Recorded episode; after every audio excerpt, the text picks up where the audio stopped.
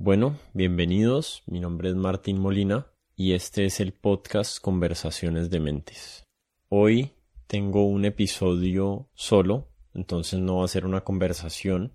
sino que esta es una versión de audio de un ensayo que escribí sobre la religión que está titulado No creo en Dios, pero sí en las religiones. Y es como un jueguito ahí de palabras porque mucha gente dice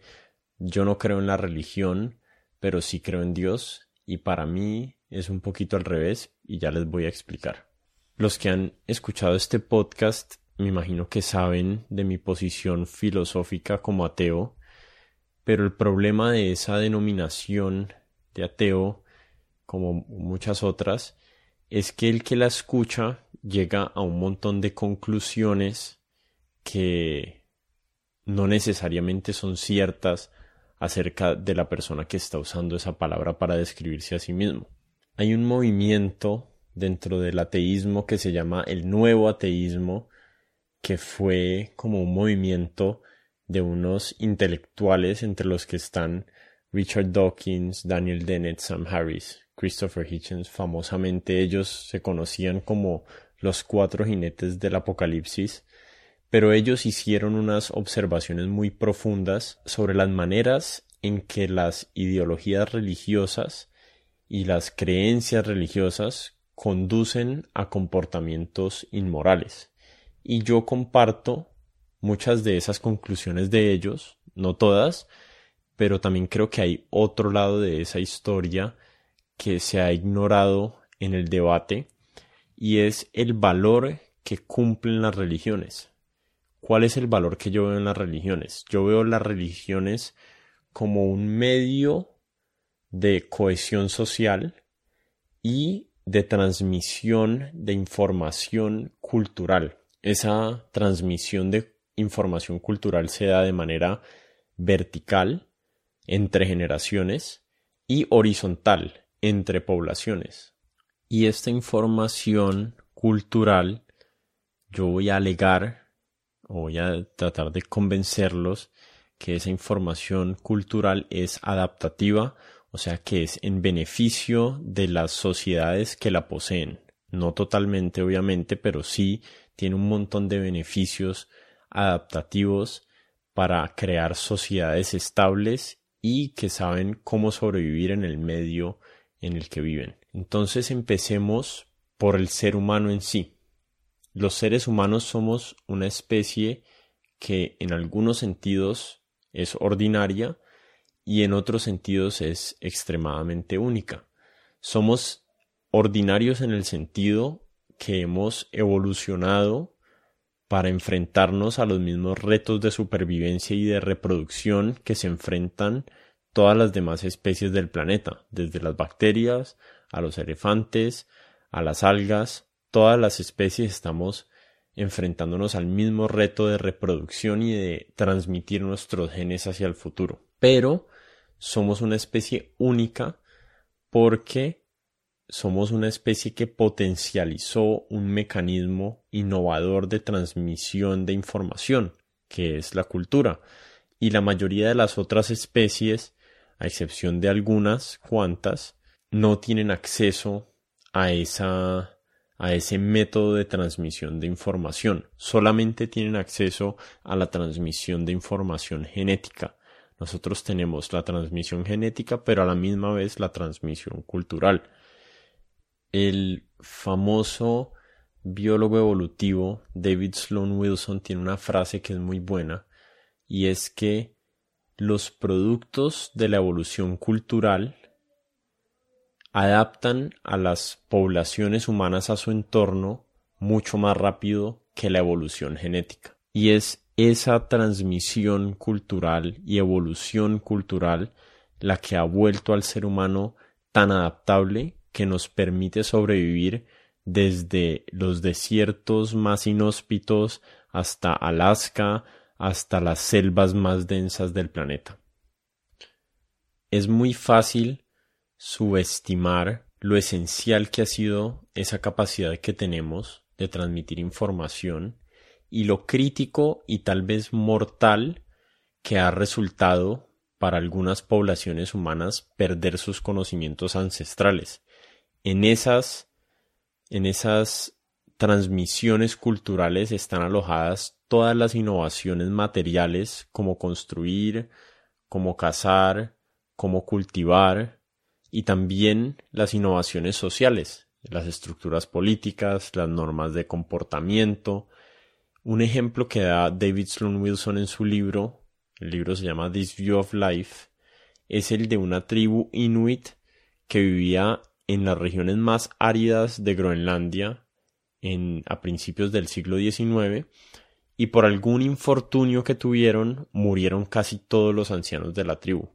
y con ellos se murieron cientos de generaciones de conocimiento sobre cómo sobrevivir en ese entorno, cómo hacer kayaks, cómo hacer arcos, cómo hacer iglús, y esa población rápidamente empezó a sufrir los efectos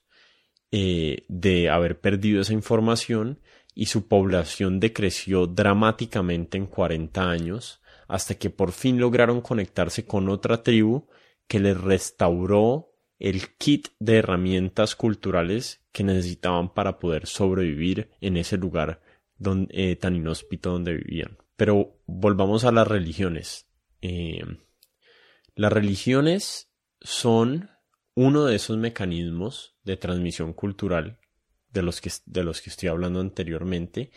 y en las religiones y en las tradiciones orales y escritas de las religiones existen miles de estas herramientas de comportamiento y de cohesión social que han sido moldeadas durante milenios de existencia humana. Obviamente esto no implica admitir o promover la validez moral de todas esas prácticas que se están transmitiendo ahí. Obviamente hay creencias que proponen las diferentes ideologías espirituales que son moralmente inaceptables. Por ejemplo, la idea de la evangelización es una idea adaptativa muy positiva para el catolicismo, pero tuvo un efecto terrible sobre las comunidades nativas de América Latina eh, donde se llevaron a cabo actos atroces o de los más atroces que ha conocido la humanidad para evangelizar, estoy usando comillas, a los, a los, a esas personas nativas americanas. Pero a pesar de todas estas cosas terribles que tiene la religión, sigue siendo cierto que las maneras sostenibles de organizar sociedades humanas no son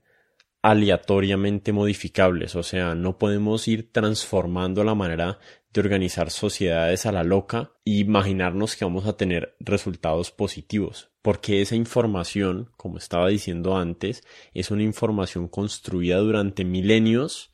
que tenemos que actualizar, pero que no lo podemos hacer a la bruta y a la loca, porque vamos a perder, como le pasó a esos inuits, las herramientas que hemos tenido para más o menos tener sociedades estables que no se autodestruyen. Y ese tema de la autodestrucción es cada vez más relevante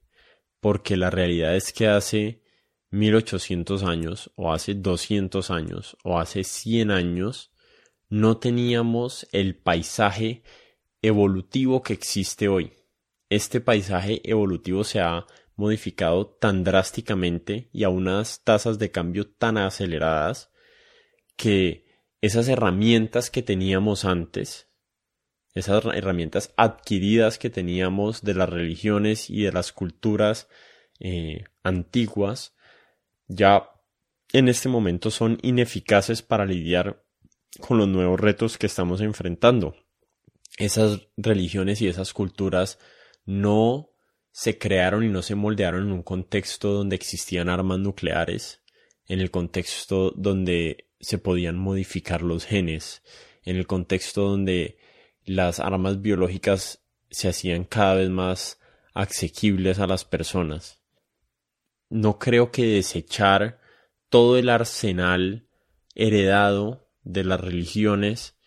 eh, completamente sin ningún reparo en los efectos a nivel social sea eh, algo racional. No quiero que confundan esto con una apología a las tradiciones católicas y a las otras religiones que han justificado tanto daño y tanto sufrimiento, pero creo que si queremos sobrevivir, no podemos abandonar principios básicos que hemos heredado, como la importancia de la familia, el respeto por los ancianos y su conocimiento, entre muchos otros valores casi universales que hemos heredado,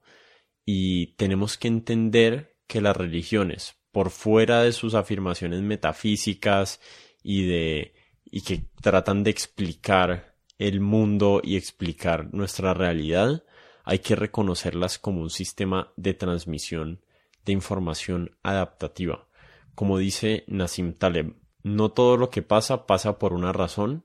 pero todo lo que sobrevive sobrevive por una razón.